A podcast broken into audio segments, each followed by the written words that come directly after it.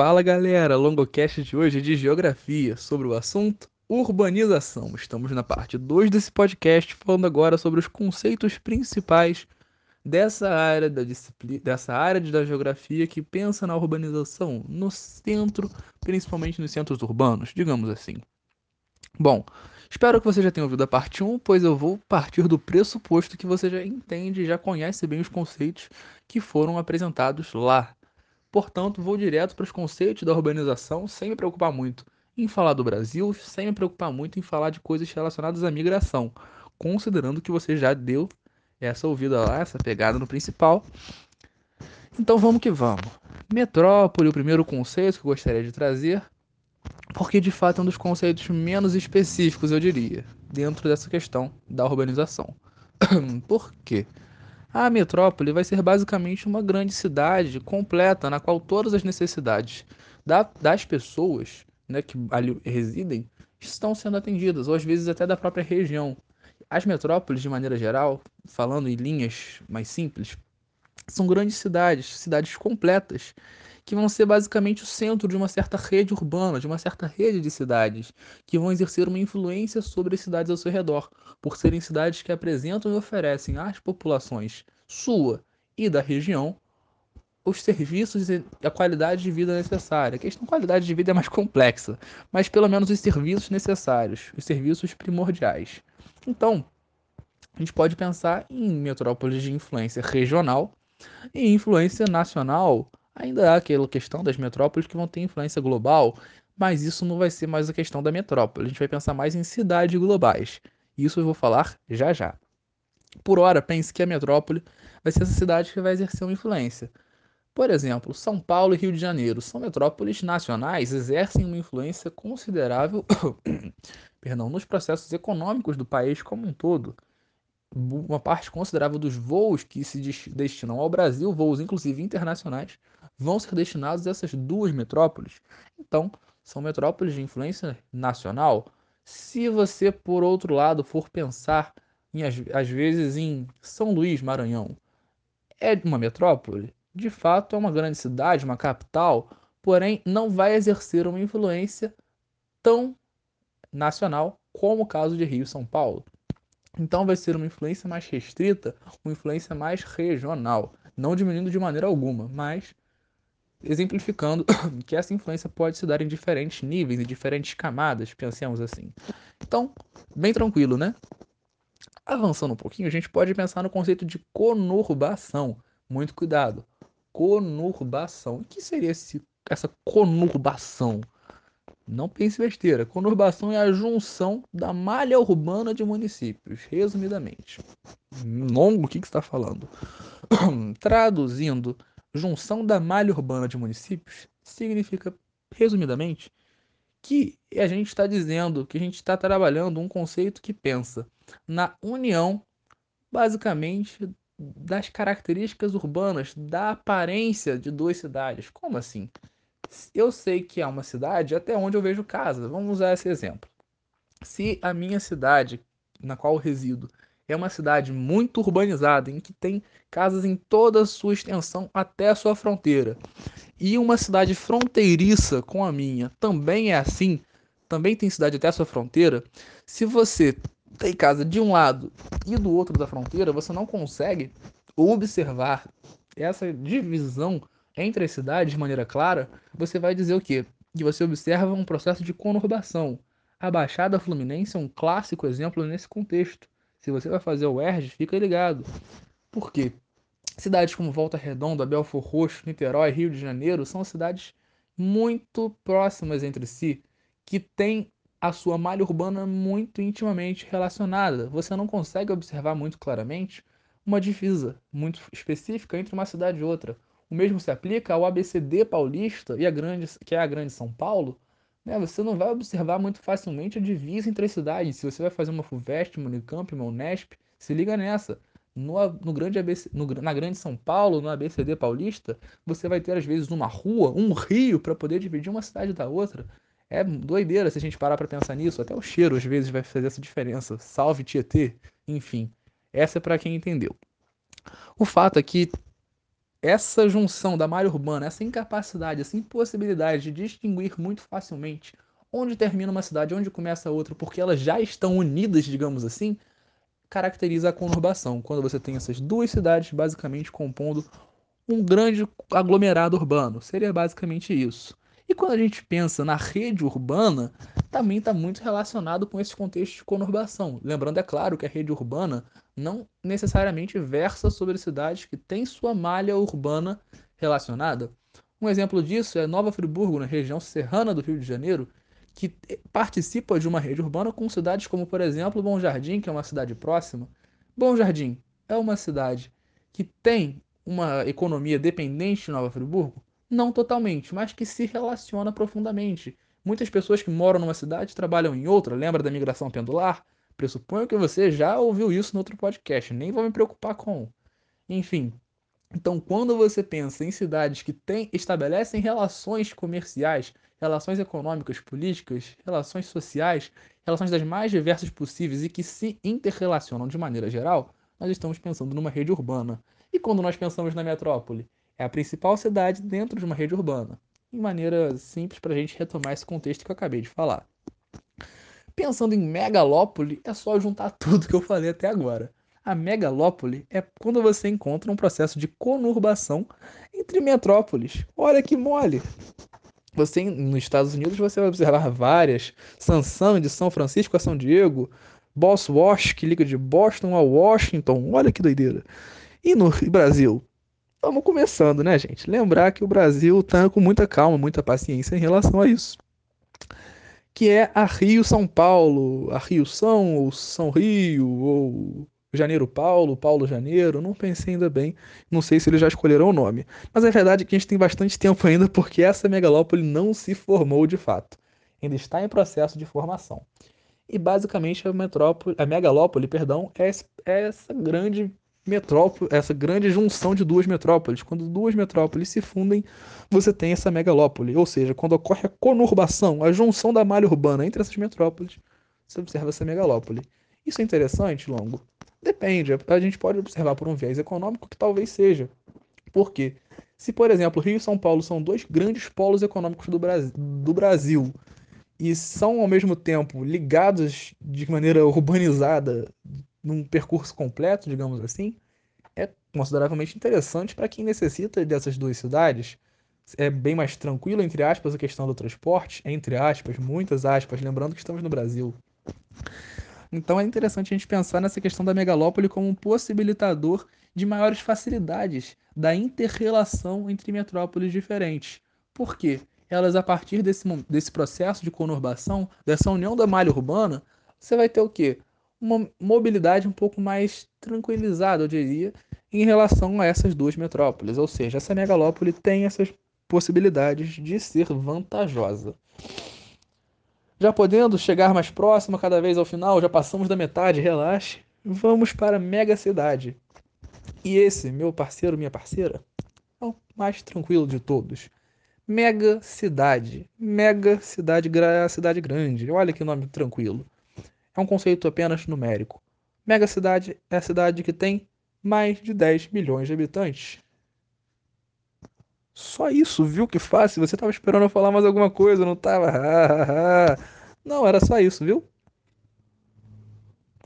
Super simples, super simples, super simples. Se tem mais de 10 milhões de habitantes, é uma mega cidade. No Brasil, São Paulo. São Paulo, mas já não era metrópole, agora é mega cidade, longo, meu Deus!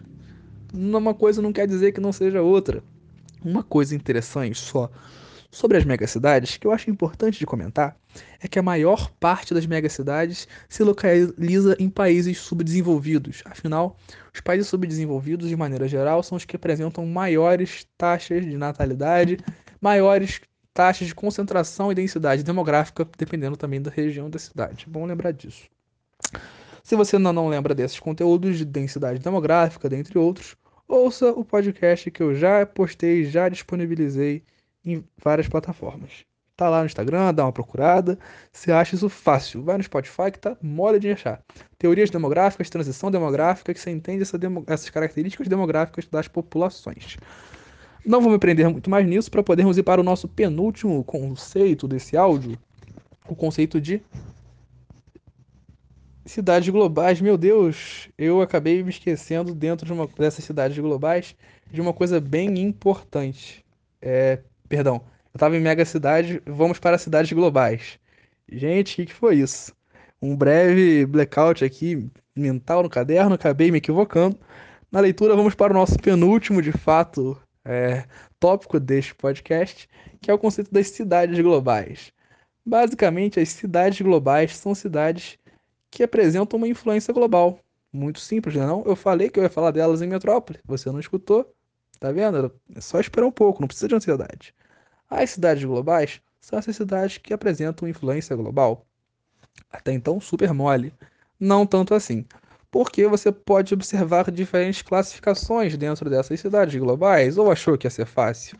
Se a desigualdade está em todo lugar, por que não aumentar e criar desigualdades também entre as cidades? Não bastasse as populações? Malditos! Bom, a gente vai observar cidades globais de nível alfa, beta e gama. Simplificadamente.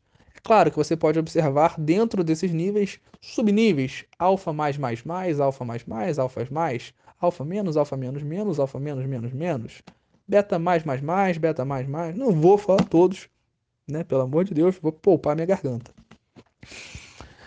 Mas basicamente, quando a gente pensa em cidades globais alfa, pensamos em cidades que exercem o máximo de influência possível. O exemplo mais clássico possível é Nova York. Nova York, uma cidade global exerce influência em todos os níveis possíveis: turístico, econômico, comercial, industrial, de tudo um pouco você pode pensar que Nova York exerce uma influência gigante, absurda na economia do mundo inteiro. Nível beta. São Paulo é um bom exemplo. Porque São Paulo é um grande centro econômico, principalmente se a gente for parar para pensar na América Latina, no Brasil, mas também no mundo. Afinal, o Brasil exerce relações comerciais com uma vastidão absurda de países. Você achava que o Brasil só comercializava com os Estados Unidos? Não, não, não, não, está errado. O principal parceiro comercial do Brasil, na realidade, é a China. Hum, temos um problema quando o nosso ministro fala que o vírus é chinês e que a China implantou isso no laboratório. Sim, o Brasil pode estar tendo suas relações comerciais prejudicadas por um ministro que falou besteira. Uma pena, né? A geografia também serve para pensar na geopolítica, por isso que me permiti abrir esse parênteses. Mas a verdade é que quando eu falo de São Paulo como sendo uma cidade global, beta, é porque ele exerce uma influência grande no nível financeiro, sim, na economia do Brasil e mais do que isso, na economia global porém não atinge o tal do patamar da cidade como Nova York. A gente tem que perceber que São Paulo ainda está um pouquinho abaixo. Esse papo de outro patamar é uma palhaçada. E não se aplica só a São Paulo. Os flamenguistas entendam nem tanto, né, gente? Continuem firme no apoio, firme no torcida aí que. Enfim, saindo do foco do futebol, voltando para as cidades globais, a gente pode pegar a questão das cidades globais nível Gama, terceiro e último. Nível global Gama, um salve pro Gama que deu ideia do nome do projeto Longocast. Se ele estiver ouvindo esse podcast, que eu acho improvável, um salve para ele. As cidades globais de nível Gama são basicamente cidades globais que apresentam o menor nível de desenvolvimento. Atenção, Gama, não foi nenhuma piadinha com você. É, é a geografia. Bom, as cidades globais de nível Gama são as que apresentam o menor nível de desenvolvimento, entre aspas. Se a gente estiver comparando as cidades alfa, beta e gama, é claro que elas vão ter um menor nível de influência global, diria, perdão, não de desenvolvimento necessariamente, e sim de influência global. Agora, isso não quer dizer que elas não exerçam influência, afinal são cidades globais. Um exemplo disso é o Rio de Janeiro, que exerce uma influência muito mais turística, digamos, em linhas gerais, do que de fato econômica. Se a gente for parar para pensar, São Paulo é consideravelmente mais importante financeiramente falando para o mundo do que o Rio de Janeiro. Então, por isso que a cidade de São Paulo pode ser considerada uma cidade global beta, enquanto o Rio ainda é uma cidade global gama, que apresenta uma importância muito mais turística do que de fato econômica, financeira, comercial, dentre outros. E quando nós falamos disso, nós estamos indo para o nosso último e final tópico dentro da urbanização que eu gostaria de trazer para vocês. Não que seja tudo que você tem que saber de urbanização, afinal tem pessoas que se especializam nisso, é um assunto muito amplo, muito maneiro, mas para vestibulares, por hora, acredito que seja tudo de mais importante. Qualquer coisa sai um complemento aí em algum momento. Mas creio eu que esse seja o último tópico realmente de fato a se tratar dentro da urbanização.